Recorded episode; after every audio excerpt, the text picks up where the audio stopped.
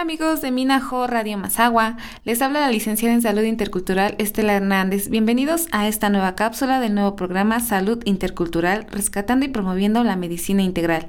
En el día de hoy les tenemos un programa muy interesante. Hablaremos del uso tradicional y terapéutico de la resina de copal blanco que han acompañado a los rituales funerarios en muchas de nuestras comunidades desde la época prehispánica. El uso de las plantas con diferentes propósitos ha acompañado al desarrollo de la humanidad y uno de los ejemplos más comunes hasta nuestros días es el uso del copal. Se estima que la utilización de plantas o sus derivados en los rituales funerarios se remotase 9.000 años en el continente americano. En México es muy común identificar un exquisito aroma que acompaña la ceremonia de velación hasta el entierro de nuestro ser querido y no es un aroma cualquiera, ya que tiene la propiedad de purificar el ambiente y alejar a los malos espíritus. Esta resina era ofrendada a los dioses en los rituales considerado como un alimento divino. Esta resina es extraída de diferentes plantas copalíferas. De acuerdo con el botánico Rendowski, estas plantas pertenecientes a la familia Burseraceae y son las del género Bursera y Protium, las cuales presentan estas características. Tan solo en la República Mexicana existen casi 100 especies de este género.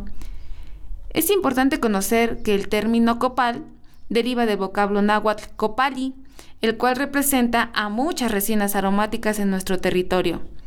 Motolinia lo refiere como incienso de la tierra, y no es para menos, ya que su uso tradicional está relacionado con la salud, la agricultura, la fertilidad, la lluvia, entre otras en general en todos los procesos que generan la vida y aquellos que se relacionan con la muerte. ¿Y por qué es que dentro de los elementos que vemos empleados en los rituales funerarios está presente el copal?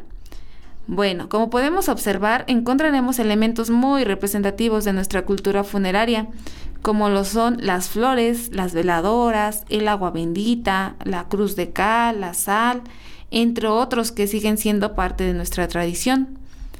El incienso de copal blanco en los rituales funerarios se coloca dentro del poposhkomit o saumerio, en donde a través del calor el aroma se esparcirá por todo el lugar, purificando y santificando el ambiente. Existen datos históricos del uso del copal.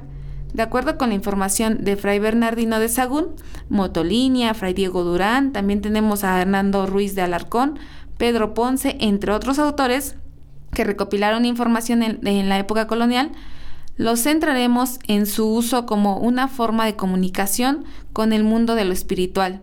No solamente en México tenemos esa creencia, en donde a través del rezo el humo del copal asciende llevándose las peticiones o oraciones y éstas puedan alcanzar el mundo sobrenatural. Pero estas prácticas a través del uso de las sustancias aromáticas de las resinas no son recientes, ya que como se mencionó se remontan en la antigüedad. Un claro ejemplo es en el antiguo Egipto, donde no solamente fueron empleadas por sus usos religiosos, sino también por sus propiedades medicinales. En Egipto lo empleaban para, eh, expulsar energías negativas, así como en Arabia, la India, eh, China, entre otros lugares. En China, por ejemplo, también se relaciona el humo como un elemento que asciende y se dispersa, mientras que las cenizas caen a la tierra. Por ejemplo, aquí se utilizan varillas de incienso, las cuales eh, preparan al difunto para su llegada a la otra vida. En la actualidad, los inciensos han sido parte del día a día de los budistas, el cual no puede faltar en las fiestas o ceremonias. En estas ceremonias funerarias, el incienso representa la limpia y la purificación, el cual se cree que cubre y limpia los pecados del difunto, siendo la puerta de entrada a lo sagrado a través de la oración. Por ejemplo, esto podemos verlo reflejado en el Salmo 141, eh, el cual menciona, que mi oración suba hasta ti como el incienso y mis manos en alto como la ofrenda de la tarde. El entender la relación de los elementos que integran muchos de los rituales en México no solamente se relaciona con un área en particular, la integración de las tradiciones originarias y de la, y de la mestiza siguen desarrollándose con el objeto de generar bienestar, prevención y curar los males, en donde deben respetarse las formas de pensar y la cosmovisión que encierra cada una de las prácticas.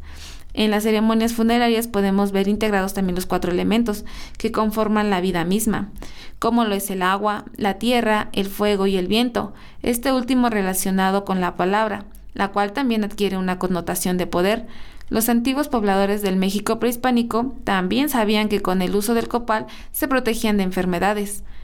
Todo esto sigue siendo parte de nuestra cultura y tradición y sobre todo el significado que tiene el uso de diferentes elementos y el porqué de estos.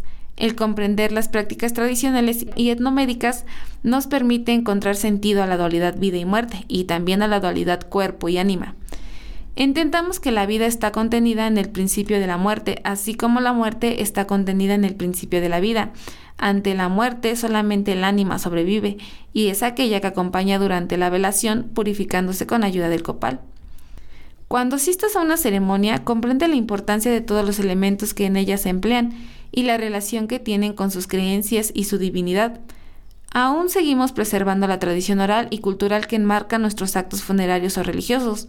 Conservemos nuestras tradiciones y lo más importante, entendamos el por qué se realizan. Esto es todo por el día de hoy. Gracias por escucharnos. No se olviden de seguir la programación y recuerden aplicar las medidas sanitarias vigentes. No bajen la guardia, protéjanse y protejan a sus seres queridos. Hasta la próxima.